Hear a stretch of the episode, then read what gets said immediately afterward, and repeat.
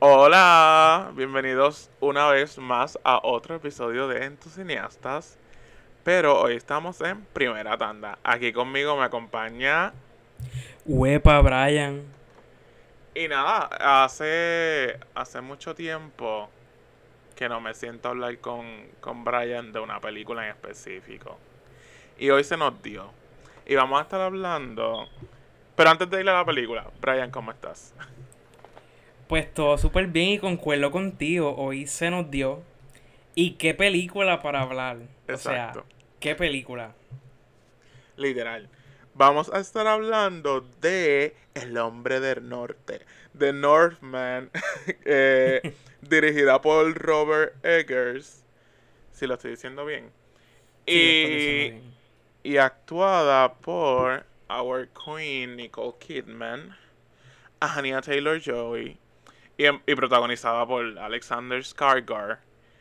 Y con unos cambios de Ethan Hike, mejor conocido o conocido por mí por Moonlight, Moon, Moon Knight. Qué fuerte. Y of course tenemos a Willem Dafoe. Y la cantante, ¿cómo se dice el nombre? York. Que yo no sabía que la cantante. Pues mira, sobre esa, intro- sobre esa introducción tengo que decir que hiciste bien en poner a Nicole Kidman en, en- como que mencionarla primero. Porque ella merece la mención primero que nadie.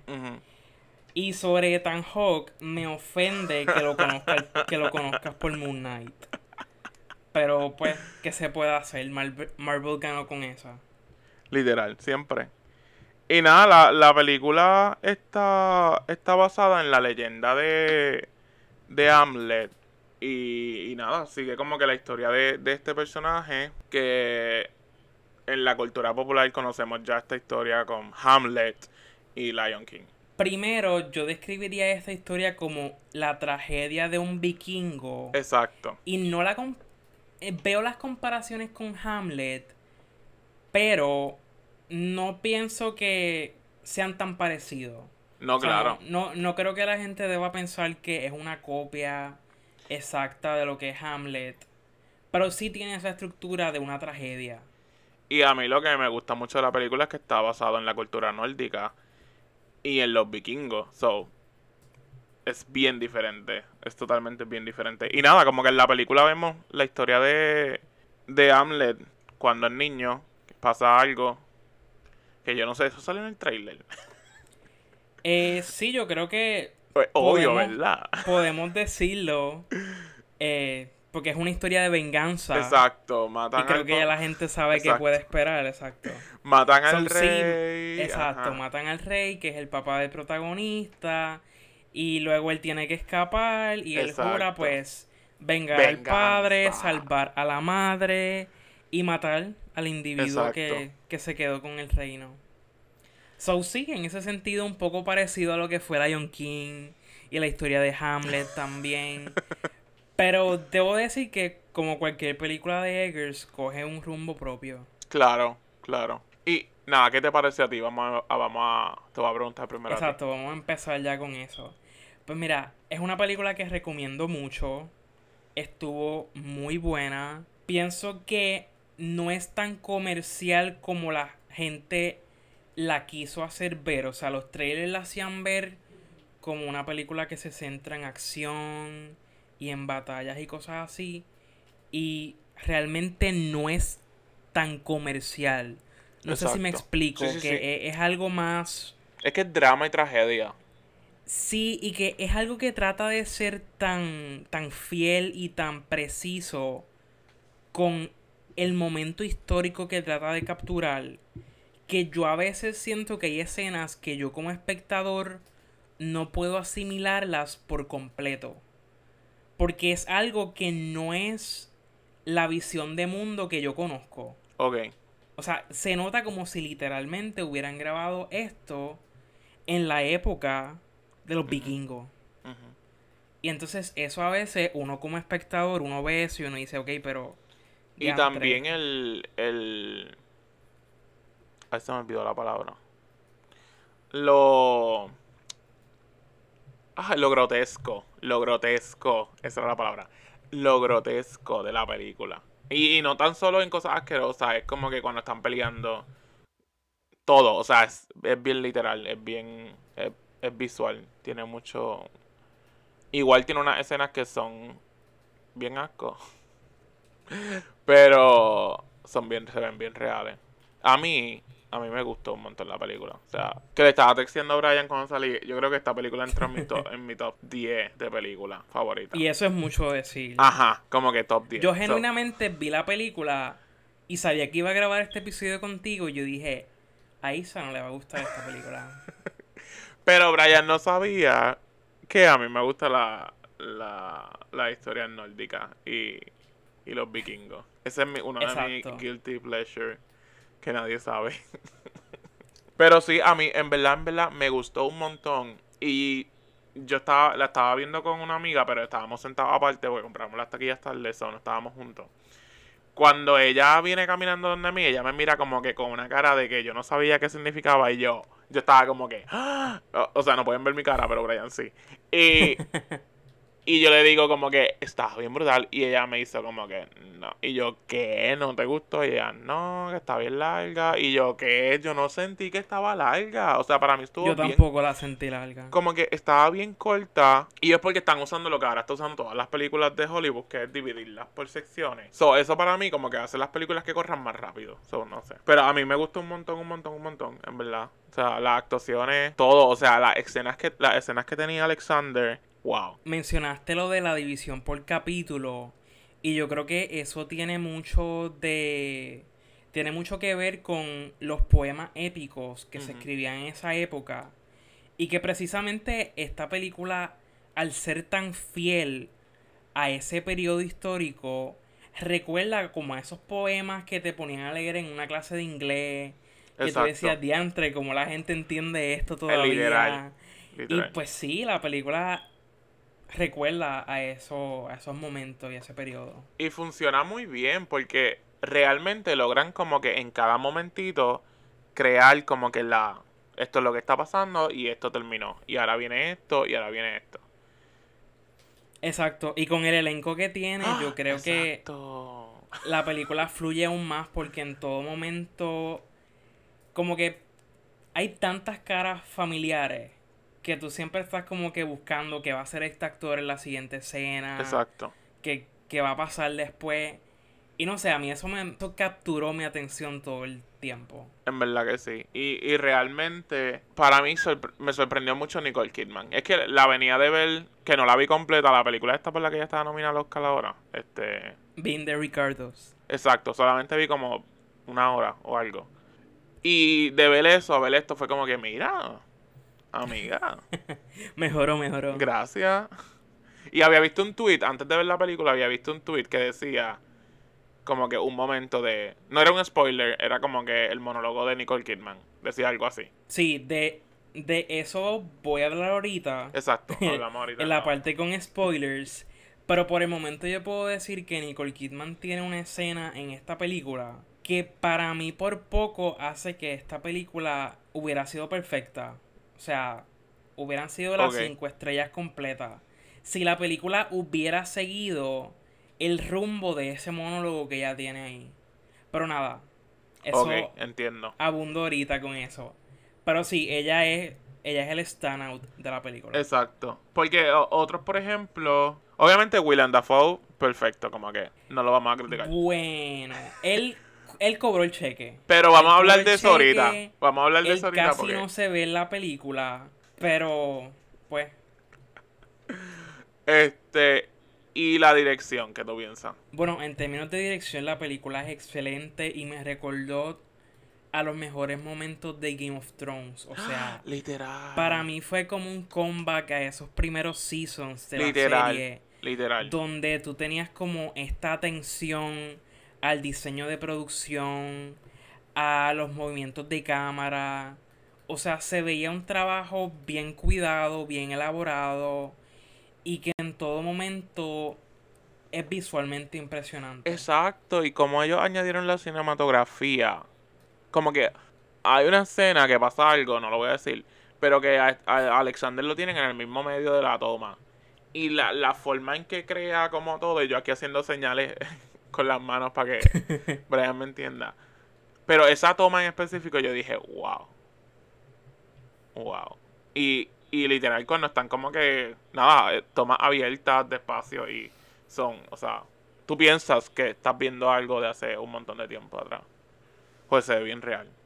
Exacto. Y so- sobre la película, pienso que también debo decir que es este tipo de producción que al ser tan fiel al momento histórico que busca capturar, no necesariamente va a ser del gusto de tantas personas.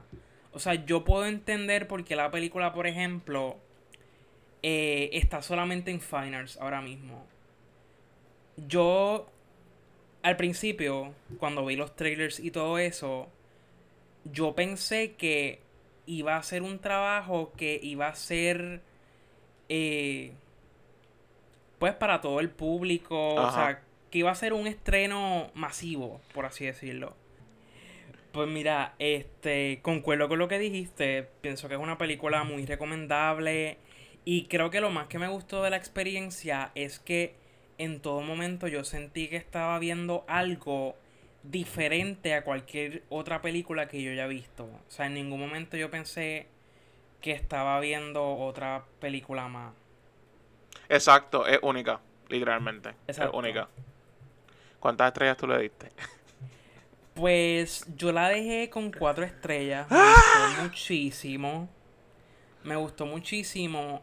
Y pienso que quizás algunos detallitos son la, ¿verdad? Lo que para mí la detienen de ser cinco estrellas. Pero vale la pena verla. Yo la volvería a ver de nuevo también. Y sí, muy recomendada. Yo me fui con cinco estrellas. Wow. Yo me la voy a comprar en DVD. Lo mismo dije con, Excelente. con The Green Knight, no me la he comprado. Pero es que estoy en Chicago y después tengo que volver para Puerto Rico y después para Berlín. Y es como que, ay, no, como que cargar con eso me da miedo. Es mucha mudanza, exacto. So, cuando esté en Puerto Rico, voy a pedir todas estas películas para que lleguen a Puerto Rico y educar a mi familia y las vean. Este, que, na- que le escribí a mí, a mi hermano que está en Puerto Rico que la viera, pero obviamente no la puede ver porque tendría que ir a San Juan. Está lejos, exacto. Pero mi hermano que está en Texas por poco la ve, pero escogieron Batman. Lo cual entiendo, porque ellos estaban en, la mili- en, en el campamento bootcamp. este. Entiendo. So, ellos no habían podido ver Batman. So. Pero nada, vamos entonces a hablar con spoilers.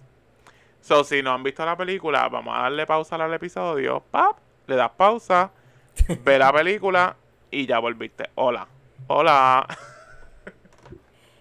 Ok, ahora sí, vamos a empezar a hablar con spoilers. Y yo quiero empezar, o sea, no quiero dar break.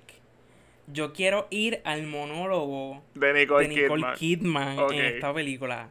Porque para mí esta escena es la que le da un giro completo a la película. Literal. Literal. Porque entonces en todo momento tú vas con esta percepción lineal de que a este individuo le mataron al padre, la, la madre quedó como quien dice cautiva. Está, está obligada al entonces matrimonio. el asesino pues es el tío de él. Obvio. Y pues él básicamente pues tuvo que escapar porque lo estaban persiguiendo, lo querían matar. Y él sobrevivió a toda esa situación. So tú vas con la mentalidad de diantre, él, ¿cómo te digo? Vas con la mentalidad de que, La mamá lo va a es- amar. de que el tío es el malo, Exacto. De que él es el héroe que va a rescatar a su madre, que va a reclamar su reino. O sea, tú vas Exacto. con la mentalidad de que esto es Lion King de nuevo. Y eso era lo que yo pensaba que iba a pasar. O Exacto. sea, yo no me esperaba para nada cuando ella empezó ahí con el y monólogo de de, que, "Pap, yo viene, soy la mala. viene, el, viene el personaje de Nicole Kidman y de repente ella dice, no, pero es que yo fui quien le pidió a tu tío Yo le di la bendición a tu para padre". que te matara a ti también. Exacto, y yo así. exacto. Es que ustedes, cuando nosotros tengamos video, ustedes van a ver mis reacciones. Es que fue una revelación esa escena, en verdad. Yo estaba en shock. Porque también te ponen a Nicole Kidman, que pues se ve así como bien buena, bien santa, con esta ropa, estos trajes. Y tú dices, wow, ella es la santa. Y cuando ella empezó a hablar, y yo así, y yo qué, wow. Y, eh, y dio un giro, la película cambió completamente. Y porque- fíjate, ella tiene varios puntos ahí. O sea, en lo que ella dice, yo pienso que esta no es una película que tú puedas simplificar simplemente a este es el héroe y estos son los villanos. Exacto. Yo pienso que el personaje de ella le da ese giro a la historia y te hace reflexionar un poco sobre el punto de vista de ella. Porque entonces ella no tenía, o sea, ve, no Porque, tenía una relación spoiler. saludable con Ella era una esclava. O sea, exacto. ella empezó como Entiendo que el esclava. personaje de ella, exacto, empezó como esclava. Sí, porque ella, ella le enseña la cicatriz en el, Exacto. en el, aquí en, el, en esta área. Ujú. Y cuando ella enseñó eso, y ya habíamos visto que él se lo hizo para poder hacerse pasar por esclavo, y el personaje de Anya también lo tiene, es como que... En verdad, esta película está bien buena. Y nuevamente ella tiene un punto bien interesante ahí porque ella dice algo como que, no sé, como que básicamente cuando el rey le presta atención a ella, o sea, que, que se da cuenta de ella, tú sabes, que la percibe como ser humano, ahí es que ella se convierte en una princesa. Ella dice una línea parecida a eso y es toda la realidad. ¿Sabes? Ella pasó de ser una esclava a ser la princesa simplemente porque él, el rey tuvo una fijación con ella. Exacto. Esa es la única diferencia. Y, y ella, ella tampoco tiene muchas escenas, como que ella va a tener el Best Supporting Actress el año que viene. el nomination, por lo menos. No creo, pero podemos continuar. No, porque ya es como que un año es eh, eh, Best Actress y el otro año es Supporting. el nomination. como debería. Este, a mí me la explotó que como que yo estaba en MC, so te dan el anuncio de Nicole Kidman anunciando la película y después la película de ella. A mí me encanta esto. Me encanta, me encanta. Y a mí, como que uno de los momentos que más me gustó era como que la relación que le tenían a Anya por tener el pelo tan platinado a ser una, una valquiria. Y cuando pasa esa escena de que este tipo por poco se muere, que la valquiria, que en verdad ella es la que se lo lleva, pero después te enseñan como que el imaginario de él, esa toma de la valquiria con los ojos claros, así súper blanco, wow. Te voy a detener un momento, te voy a pedir que definas qué es una valquiria. Para los incultos como yo que no sabemos qué es una valquiria. Tú no sabías lo que era una... Yo no, no me acuerdo bien de la definición, como que no te puedo decir exactamente lo que es una valquiria. Pero ellas, ellas defendían como que a, a los dioses, como que algo así, que algo así. Ellos tienen, ellas tienen caballos que, que tienen alas, que son un O pegaso. sea que es un personaje mítico, Sí, básicamente. ellas, ellos tienen un pegaso. Este. So, por eso cuando ella estaba corriendo en el caballo, que ella tiene como una capa con unas plumas, yo dije, embuste que el caballo tiene alas. Pero no. Sí. Después el caballo voló sin alas. Pero, ajá, y se supone que sean blancas, rubias, así con el pelo platinado. ¿Y qué pensaste de Anya Taylor Joy? Pues mira, al igual que la gran mayoría de los actores de esta película, ella cobró el cheque. ¿Por qué tú dices pues, eso? Es Y quiero que también que- traigan lo de Willem Dafoe. exacto, exacto. Voy a hablar de tres personas de una vez. Anya Taylor-Joy, William Defoe y Bjork merecían los tres más tiempo en escena, lo primero. Y pues sí, yo sentí que ellos cobraron el cheque y ya, o sea, la película está estructurada de una manera que en la gran mayor parte del tiempo se centra en el protagonista. El protagonista es como que el eje de toda la historia. Y pues por el otro lado tienes a Nicole Kidman que sobresale pues por el asunto de la revelación, porque hasta ese momento el personaje de ella tampoco tenía tanta atención. Que pues sí, mayormente es una película donde casi todo el mundo está en el background. Ellos aportaron pues a la película con, ¿verdad? Con sus escenas, por más cortas que fueron, estuvieron bien actuadas, estuvieron bien hechas. Pero así como que en el caso de, particularmente con Willem Dafoe, que estuvo bien poco tiempo, fue como que él estuvo vivo en una escena y en la otra es Mira, una carabela. esa carabela, qué perfecta. Yo no paraba de mirarla, yo estaba así. O sea, Yo sabía que yo sabía que ellos iban a hacer algo de eso. Cuando yo me enteré que el personaje de él murió, fue Ajá. como que yo dije, lo van a traer de nuevo. ajá. Lo van a traer de Pero nuevo. a mí me gustó porque estaba haciendo como que este tipo No cómico, pero cómico, ¿me entiendes? Como que. Sí, porque se supone que su personaje es un bufón. Exacto. Este, pero a, a mí Anya, me, o sea, me gustó cómo trabajó el acento. En, en todos, como que todos, los acentos de todos. Pero el momento de Anya para mí fue cuando él se fue, cuando él la dejó al final. Que ya Ujú. empezó a hacer como que el, el de esto de protección. Yo, oh my god, the witch is here. Pero sí, igual este, el actor de Moon Knight. Ah, Ethan Hawke, Ethan Hawke. Él también me gustó, pero exacto, fue como que él solamente estuvo como 10 minutos o menos. Menos, probablemente menos. Sí, probablemente de, de todos los actores así reconocidos en esta película, él, él fue el que menos sobresalió porque estuvo bien, bien poco Exacto. tiempo. Los primeros minutos de la película. ¿Qué te parecieron estas escenas que se iban como que en el viaje? Que no eran las escenas realistas. Ok, que eran como... Pues mira, a mí me gustó mucho eso porque creo que creó un balance bien chévere con el realismo que tiene la película y con la mitología Exacto. que tenían estos grupos. O sea, los vikingos, un grupo de... una cultura que es muy conocida por su mitología. Exacto. Y que era bien importante, pues, incorporar eso a la película. Que, pues, se incorpora como, como sueños, como visiones que tiene el protagonista. Mira, a mí. Esto es como cambiando rápido el tema, pero tú sabes la parte que matan a los dos amigos del, del hijo del tío. Que uno de los hombres dice como que, ah, estos fueron los romanos, porque ellos tienen un dios bien raro que está en un cadáver en una cruz. Ah, sí, sí. y sí, yo sí, hice, sí. ¿qué? O sea, yo dije, yes. Tiraera, tiraera. Yes. Yes. yo, wow. Yo dije, wow, esta gente lo hizo perfecto.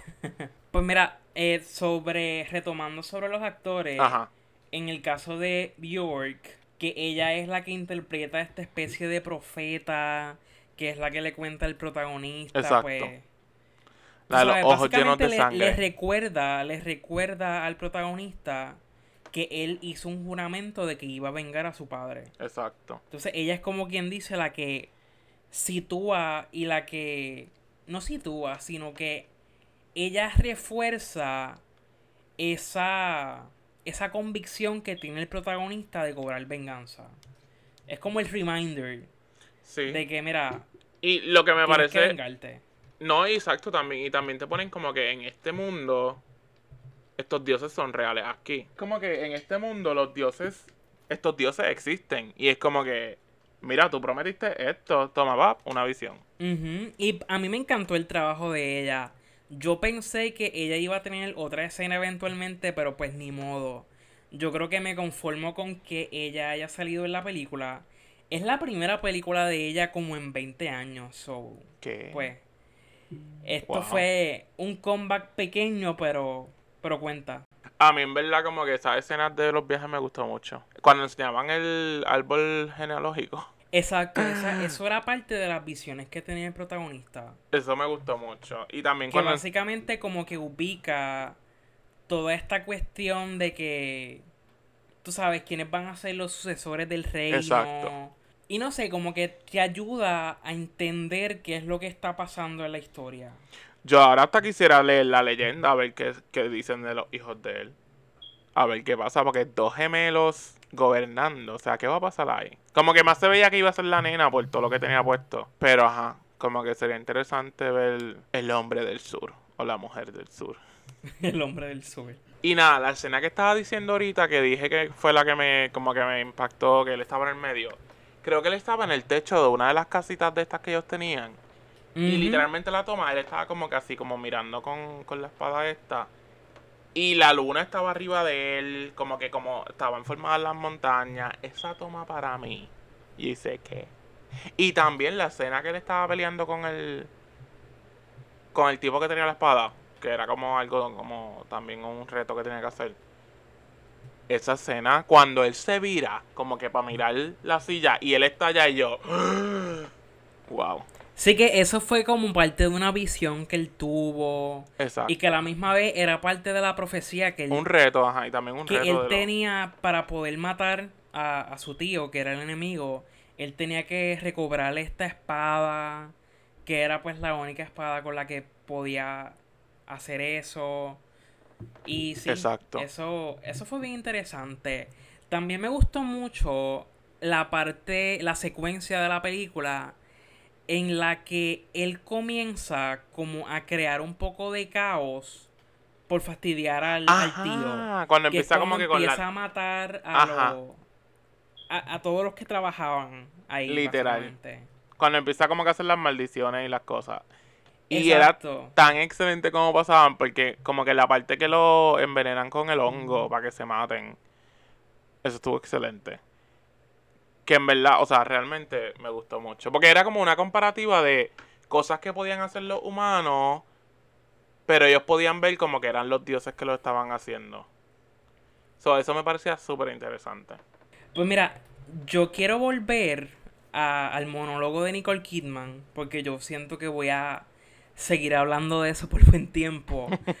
Ahorita, hace, a- al comenzar el episodio, yo mencioné que el monólogo de ella, si hubiera, si la película hubiera seguido ese rumbo, yo creo que para mí hubiera sido cinco estrellas.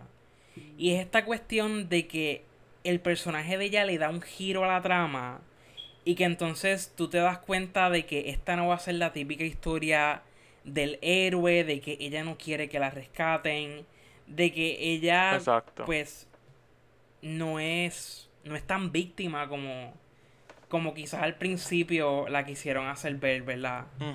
Y ese giro para mí es interesante porque usualmente a los vikingos eh, se les recuerda como, como que son bárbaros, como que son violentos.